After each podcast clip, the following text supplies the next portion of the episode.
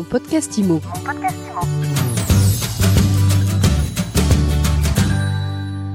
Bonjour et bienvenue dans ce nouvel épisode de mon podcast IMO. Tous les jours, on vous donne les clés pour comprendre le marché immobilier. Et aujourd'hui, on retrouve Brice Cardi, président du réseau coopératif L'Adresse. Bonjour. Bonjour Ariane. Alors ça y est, Brice, la crise, elle est bel et bien là. Oui, oui, mais elle est pour nous, enfin, c'est, c'est- ça a été clairement identifié. Elle est installée depuis pas mal de temps déjà, pas mal de mois. On espère avoir su euh, réagir euh, comme il fallait avec la bonne vitesse adaptée auprès d'abord de nos collaborateurs, nos consultants, afin de leur donner euh, finalement des explications et la capacité de les relayer auprès de leurs clients. Et grâce à des médias comme le vôtre, force est de constater qu'aujourd'hui, et j'aurai peut-être le, le temps d'en, d'en parler, on a des bonnes, des moins bonnes nouvelles. Mais enfin, la bonne nouvelle, c'est que certains vendeurs sur des marchés extrêmement tendus euh, semblent avoir compris que le temps ne jouait pas euh, en leur faveur. Donc ils commencent à se dire on va faire des efforts sur les prix. Mais alors avant d'en parler, l'été globalement il s'est passé comment pour vos agents? Alors avant de parler de l'été, on peut peut-être faire un, un petit focus rapide sur le premier semestre. Rappeler que en ce qui concerne le réseau l'adresse, le volume des ventes a baissé de 20% au premier semestre au niveau euh, du territoire. En rappelant peut-être quelque chose qui a déjà été évoqué, euh, c'est qu'on a véritablement un marché à, deux vitesses. On a vraiment un marché euh, multisecteur. Les fondamentaux jusqu'à présent, on avait un peu euh, Paris, les prix haussiers parisiens, et avec l'impact que ça pouvait avoir sur le reste de la France, bon, aujourd'hui, là, clairement, les cartes ont été largement redistribuées. On s'est aperçu post-confinement que les Françaises et les Français, finalement, grâce à l'emploi qui s'est finalement délocalisé euh, des grands sièges et, et pas que, euh, permet aujourd'hui finalement de vivre là où on a envie. Voilà, dès le moment où les villes sont pas trop loin, dès le moment où c'est bien desservi, généralement les transports communs, etc. Transports en commun, voilà. Donc ça, c'est de constater que, que cet atterrissage, cette redistribution, elle n'est pas terminée. Ça veut dire que derrière, on peut se dire les grandes villes vont se vider encore en faveur des territoires des villes moyennes ou ce mouvement il est passé? Ah non, je dirais pas ça. Je dirais que ce qu'il faut bien comprendre, et c'est assez à la fois euh, simple et mécanique, c'est que on parle pas forcément de vider ou de quoi que ce soit, on parle de là aujourd'hui, d'un impact. C'est que jusqu'à présent, l'ultradynamisme, il était maintenu par l'octroi d'un prêt octroyé grâce à un emploi, un emploi mieux payé dans les grandes agglomérations, etc. Et de dire que là, il y a un rééquilibrage qui fait que celles et ceux qui ont rendu le prix de l'immobilier le plus cher sont les mêmes qui doivent aujourd'hui comprendre que bah, les prix doivent être corrigés. Et ça, cette démarche-là, elle a été largement entamée. En région, on sent qu'il y a un dynamisme qui est un peu plus fort.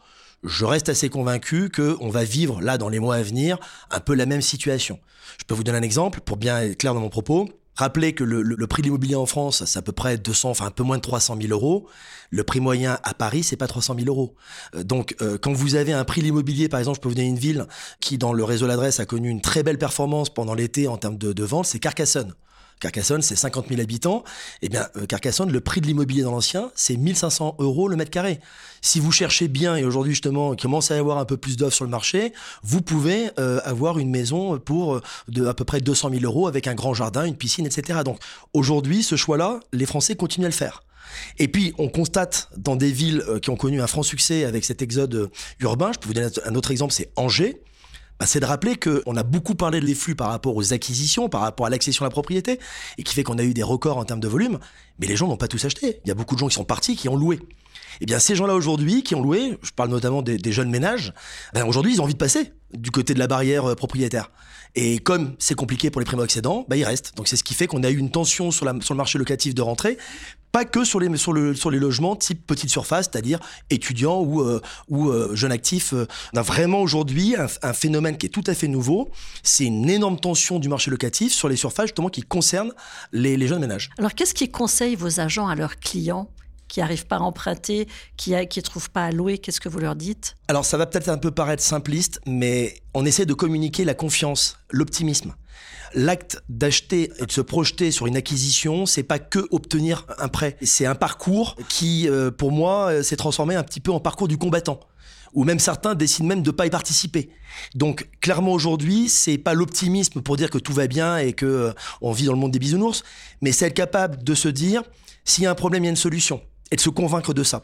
Et je pense que plus que jamais, notre profession, la prend du sens. Moi, c'est un marché véritablement que, j'adore parce que ça y est, on va quand même pas se plaindre de voir aujourd'hui expliquer avec des arguments chocs des choses tant au côté vendeur qu'au côté acquéreur, avec en effet la difficulté d'expliquer à Alain qu'il faut qu'il soit raisonnable et qu'il vende maintenant avant que le prix se dégrade. et, d'expliquer à un hacker alors que les prix baissent que c'est quand même le moment d'acheter. C'est quand même une drôle de gymnastique. Mais c'est pas du tout euh, de l'acrobatie de quoi que ce soit. Il y a des choses mécaniques simples, factuelles à expliquer. Faut-il encore maîtriser le discours? Et pour le maîtriser le discours, il faut donner du temps. Ce que j'essaie de passer aujourd'hui comme message auprès de mes associés dans le réseau d'adresse, auprès de mes consultantes et consultants sur le terrain dans mes agences, c'est véritablement le temps. Prenez le temps, prenez le temps surtout de bien identifier vos clients, de bien comprendre leurs besoins. Dès le moment où vous sentez qu'il y a un projet et que ce projet a une projection, ce que j'appelle le court ou moyen terme. Court ou moyen terme, après ça, peut être discutable, hein, mais pour moi c'est deux ans. Deux ans. C'est une première façon d'être capable de répondre, parce que ça finalement ça n'a pas changé, au client qui va vous dire, quel qu'il soit, profil acquéreur ou profil vendeur, je suis pas pressé.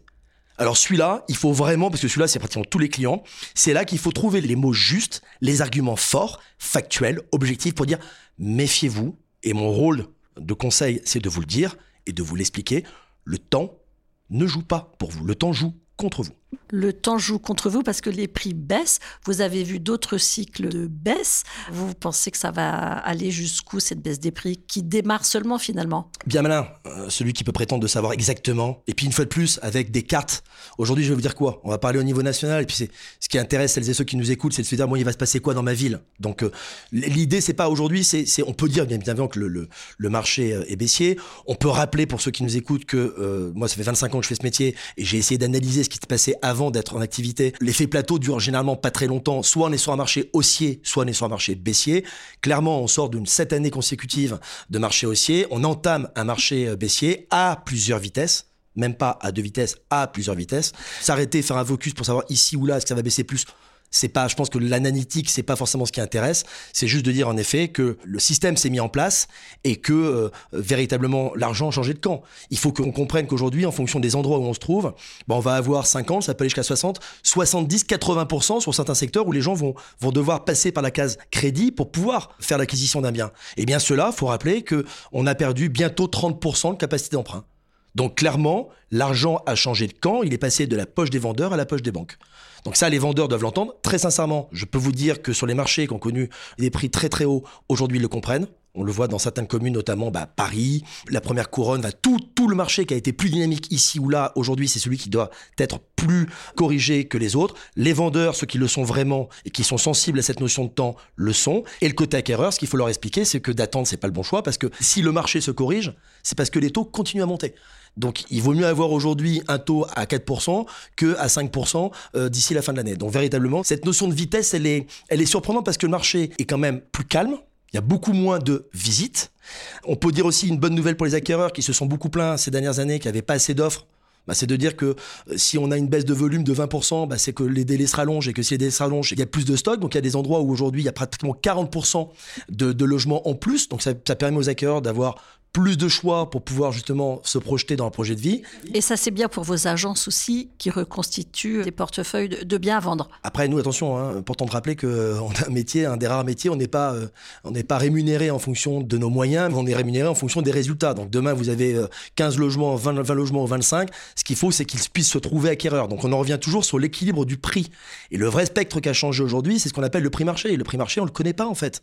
C'est lui qui fait le prix, c'est l'acquéreur qui se projette et qui euh, s'engage dans 20 ans de, de, de, crédit. Donc c'est vraiment un marché qui est en pleine, qui est en pleine mutation, sans vouloir jouer euh, avec les mots, mais que je trouve véritablement euh, passionnant. Et vous, donc, vous faites la courroie d'ajustement entre les acquéreurs, les vendeurs. Vos agences, elles résistent à tout ça? On entend des chiffres de ci, de là sur les, les fermetures, les cessations d'activité. Qu'est-ce que ça donne dans votre réseau et au niveau macro? Celles qui résistent, c'est celles qui ont pris le parti d'être dans l'action. En fait, je crois qu'on verra l'atterrissage, hein, mais je pense qu'on va en effet atterrir sur 20% de volume au niveau national sur les prochains mois. On sera sur à peu près 12 mois glissants, je, pense qu'on sera à moins 20%.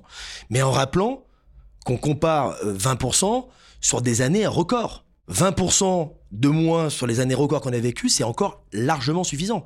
En revanche, là, clairement, ça va être l'occasion de voir bah, ceux qui sont meilleurs que d'autres.